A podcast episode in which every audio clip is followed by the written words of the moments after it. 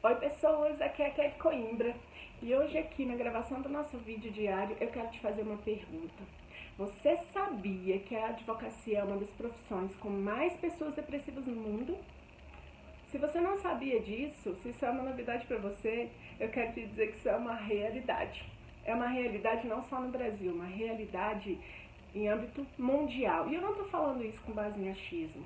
Há várias pesquisas em vários livros né, relacionados à psicologia positiva, inteligência emocional, neurociência e tal, que falam a respeito disso.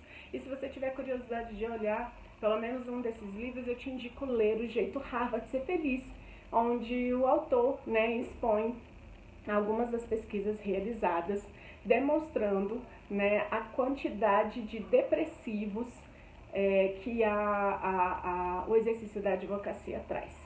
É claro que o exercício da advocacia é, tem, de forma muito natural, muito estresse, muita pressão, né? A gente lida com uma auto-exigência muito grande, mas também com a exigência das pessoas pela qualidade do trabalho, pelo atendimento do prazo, né? pela capacidade de, de nos relacionarmos com as pessoas, com clientes, com colegas advogados, com colaboradores, enfim, né, com toda a sorte de, de, de universos que envolvem o exercício da advocacia.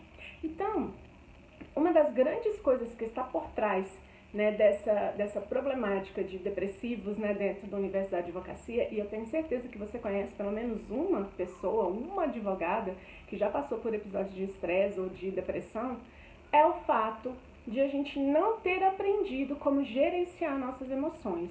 Eu sei que isso tem sido muito falado hoje em dia, ah, inteligência emocional isso, inteligência emocional aquilo, e gerenciar emoções está dentro da, do, do, da, do espectro né, da inteligência emocional, mas isso é uma verdade que a gente vai ter que aceitar e trazer para dentro, trazer para o nosso universo. A inteligência emocional hoje é responsável pelos maiores sucessos em âmbito empresarial, né, assim, os maiores gestores, né, os, uh, os maiores é, empresários do mundo são pessoas que têm inteligência emocional desenvolvida. E aí é interessante a gente observar isso, porque nós, né, que naturalmente somos, somos pensadores, né, que temos essa coisa do cognitivo muito apurado, do intelectual muito apurado, a gente se esmera muito nisso, a gente acaba deixando de lado e às vezes até desmerecendo mesmo a importância de trabalhar de maneira estruturada, de desenvolver o nosso emocional, né? a nossa inteligência emocional. Porque existe a inteligência intelectual e existe a inteligência emocional, assim como existem outros, outros tipos de inteligência. Agora eu estou focando nessas duas pela importância do tema, né? Então a gente não trabalha a nossa inteligência emocional. A gente se envolve em cursos, a gente faz especializações, a gente lê livros, a gente faz mestrado, a gente faz doutorado, faz pós-doutor, faz um monte de coisa. Mas a gente não procura desenvolver o nosso emocional. E quando nós não procuramos desenvolver a nossa inteligência emocional, a gente paga o preço de não cuidar disso. E o preço é o quê? O preço é a desestabilidade emocional, o preço é uma saúde fragilizada, o preço é um relacionamento afetivo né, que está capengando. O preço é dificuldade de se relacionar com os filhos, com os pais. O preço é não ter mais a mesma capacidade de aprendizagem, de memorização que a gente tinha antes. O preço é o desarranjo financeiro. O preço é alto, gente. O preço é muito alto.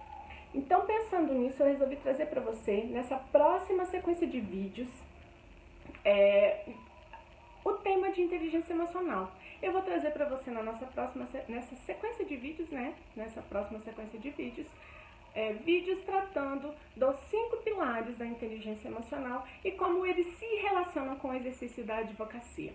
Então, esse vídeo de hoje era para te chamar a atenção para isso, né, para a importância de atentar para a necessidade também de, de, dedicar tempo e recurso e atenção né, para o desenvolvimento da inteligência emocional. E a partir dos próximos vídeos eu vou te mostrar os pilares e como eles se relacionam com o exercício da advocacia, como eles se relacionam com o universo da mulher advogada.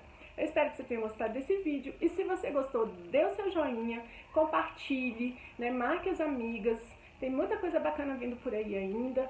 e a gente juntas vai sim conseguir caminhar de maneira melhor, mais estruturada. É nisso que eu acredito e é por isso que eu tô fazendo essa sequência de vídeos diários, tá? Então, beijo pra você, gratidão pela companhia, pela confiança e eu te vejo no nosso próximo vídeo. Tchau, tchau!